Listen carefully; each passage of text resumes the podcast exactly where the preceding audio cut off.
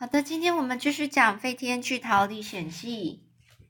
那今天我要讲的是从第十八章讲起。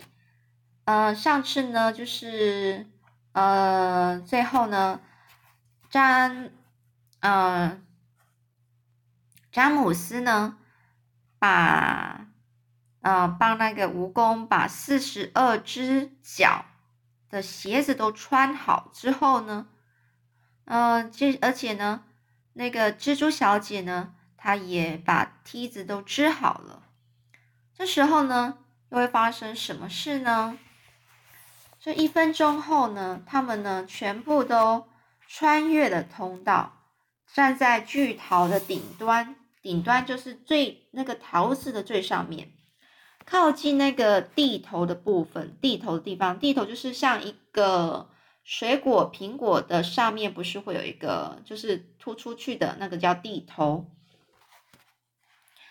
猛烈的艳艳阳啊，就是太阳啊，使他们的眼睛呐眨个不停，只能眯起眼睛，紧张的环顾四周，环顾四周就看一下这个这个整个环境啊，左看右看，上上上下下看。啊！就有人在问啊，到底发生了什么事啊？我们在哪里？不可能吧！真不敢相信，太可怕了！我刚刚就说了，我们一直在上下浮动。瓢虫就这样说啦。詹姆斯就大叫起来说：“我们在海里耶！”他们真的在大海里，强大的海流还有海风呢，将巨桃迅速的带离岸边，现在已经完全看不见陆地了。他们的周围全部都是深沉汹涌的南海洋，阵阵波涛轻轻拍打着巨涛的表面，阵阵波的波涛波涛就是波浪呢，轻轻的就是在拍打，就是波浪打着巨涛的表面。可是呢，大伙就大异口同声说：“可是怎么会这样呢？”田野到哪里去了？森林又在哪里？英格兰呢？大家都不明白，包括詹姆斯。英格兰、英国啊，呃，世界上怎么会发生这种奇怪的事啊？绿色老蚱蜢就开口了，他说：“各位先生、女士，我想我们恐怕遇上大麻烦了。”蚯蚓都大叫：“大麻烦！我亲爱的老蚱蜢啊，我们完蛋了，我们都会死！”你知道吗？我也许眼睛看不见，可是心里一点都没有瞎哎！我清楚的很的，我知道我们快死了。这时候蜈蚣呢也跟着就叫起来了，叫嚷就是叫嚷，就是大家一起说啊，大大大大大小小声的在那边讲话。快把我的靴子脱掉，我穿着靴子不会游泳啊！瓢虫就说：“嗯，我完全不会游泳诶。萤火虫哀嚎说：“我也不会。”蜘蛛小姐说：“我也是。”我们三位女性都不会游泳。詹姆斯冷静地说：“可是你们不必游泳啊！我们现在不就漂浮的好好的，迟早会有船经过把我们救上去的。”大伙儿呢都瞪大眼睛，惊讶的看着他。瓢虫小姐就问了：“你真的确定我们不会沉下去吗？”詹姆斯回答说：“当然了，我非常确定。你们自己看吧。”他们都跑到巨桃的顶端的边缘呢，从那里往头呢，就是低头窥探下面的海水。窥探就是从上面往下看呢。这时候，绿色老蚱蜢就说话了：“这个小男孩说的没错，我们漂浮的好好的。现在大家都坐下来，保持镇静。”我相信一切会平安无事。这时候，蚯蚓又开始很紧张的叫着说：“真是胡说八道，根本不可能平安无事。你心里清楚的很。”瓢虫在詹姆斯耳边轻说：“那条可怜的蚯蚓，只要凡事总是喜欢往坏处想，他不喜欢快快乐乐的，只有在闷闷不乐的时候才会开心。这不是很奇怪吗？不过在我看来，当一条蚯蚓本来就足以让人闷闷不乐了，你说是不是啊？这时候蚯蚓呢？蚯蚓又继续说：“就算这颗巨桃不会沉下去，就算我们不会淹死，也通通会饿死的。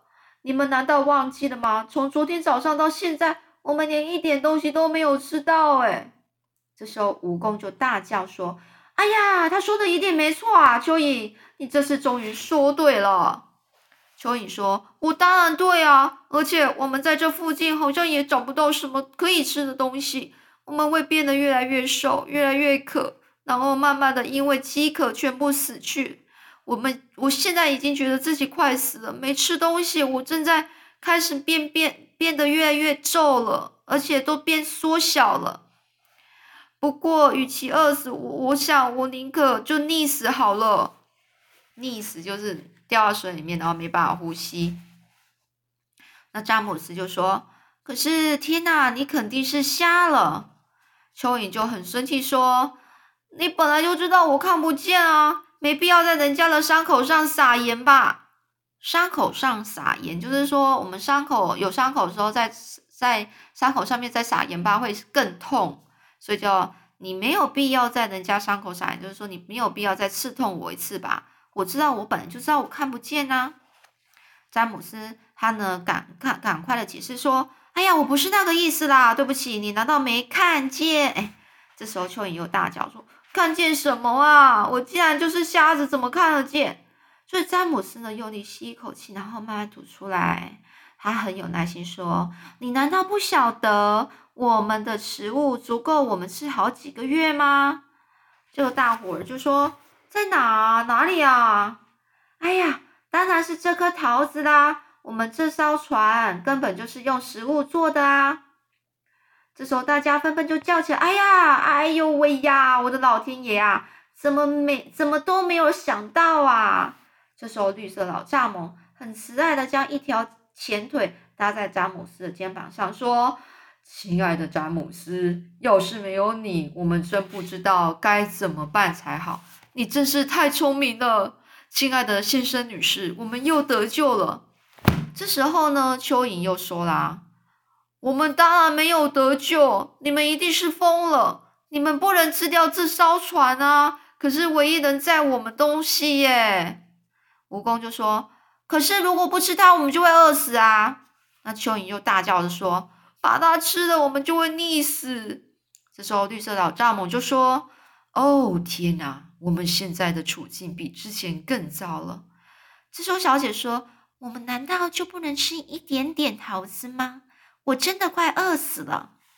就詹姆斯回答说：“你想吃多少，尽管吃吧。你们看不出来吗？就算我们吃上好几个月，也只能在这颗巨大的桃子上面啃一个小洞而已。”绿色老蚱蜢就拍手说：“哎呀，我的老天爷啊！你说对了，肯定要吃上好几个月才会如此，一定是这样，没错。可是别在甲板啃的到处都是洞啊！”最好在我们刚刚爬上来那条通道上啃个洞就好了。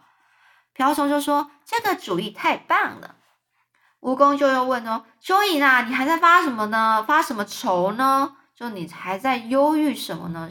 担心什么呢？你到底怎么啦？”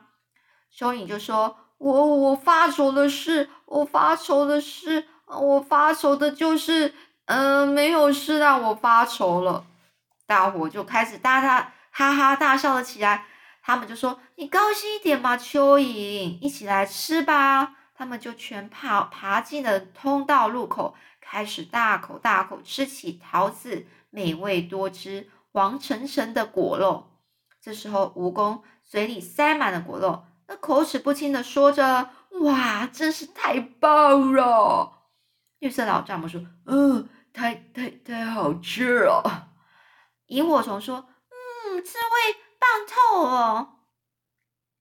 瓢虫一把一本正经的说：“嗯，天哪，美味无比耶！”他仰起头来看着詹姆斯，脸上呢就漾着微笑，就是放，就是就是呃，就是充满了微笑。然后詹姆斯呢也微笑的看着他们，他们一起在甲板上坐下来，嘴里愉快的嚼着果肉。瓢虫说。你知道吗，詹姆斯？在这以前，除了住在玫瑰花丛里那些小绿蝇之外，我这辈子从来没有尝过别的东西耶。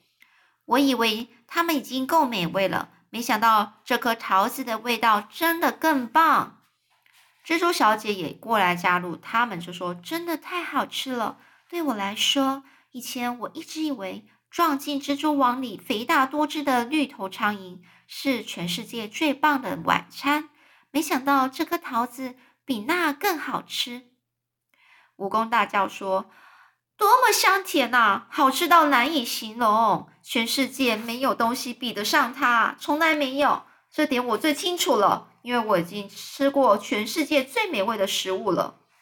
蜈蚣的嘴里呢，虽然塞满了果肉，果汁从它的嘴角汩汩的流下来，它还是忍不住大声的唱：“我吃遍了许多奇特一流的山珍海味，上等的粘稠扭什么扭泥，还有果冻文瑞，还有烤田鼠煮大米，真是绝佳美味。”我吃过民俗料理的鲜泥堡，也尝过奶油炒烂渣、臭虫蛋，还有焦油炖黄蜂，还有蜥蜴尾巴和瓜牛一桶，外加一大罐甲虫。我常常吃水煮水煮包心菜卷，如果里面包了乙丝和咖喱阔鱼做内馅，味道更是鲜美非凡。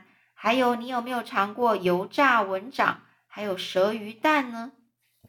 我疯狂爱上奶油吐司上的酥脆黄蜂刺，以及腌制豪猪刺，还有美味多汁的烧烤龙肉。烤前要先晾一晚，这道菜不会太花钱。我最爱吃美味的章章鱼脚配午茶，还有热狗和我最爱的热蛙。你一定会同意。再加一点沾了机油的泥巴，味道更高级。那我告诉你，我生日宴会的菜单：贵宾狗毛做成的热面条，左花园的水管切片，还有球鱼脚趾做的臭果冻。现在重点来了，蜈蚣大声宣布说：“我要特别强调，这些食物美味无比，难以尝到。”但我宁愿用一百万盘这些佳肴来换取一小口这无与伦比的仙桃。大家呢都高兴极了。太阳从蔚蓝的天空射射，呃，散射出灿烂的光芒。天气非常晴朗，大海平静，没有波浪。整颗巨桃在阳光下照射下，散发出耀眼的金色光彩，就好像一颗金色的大球。漂浮在银色海面上，嗯，今天是这样子的哦。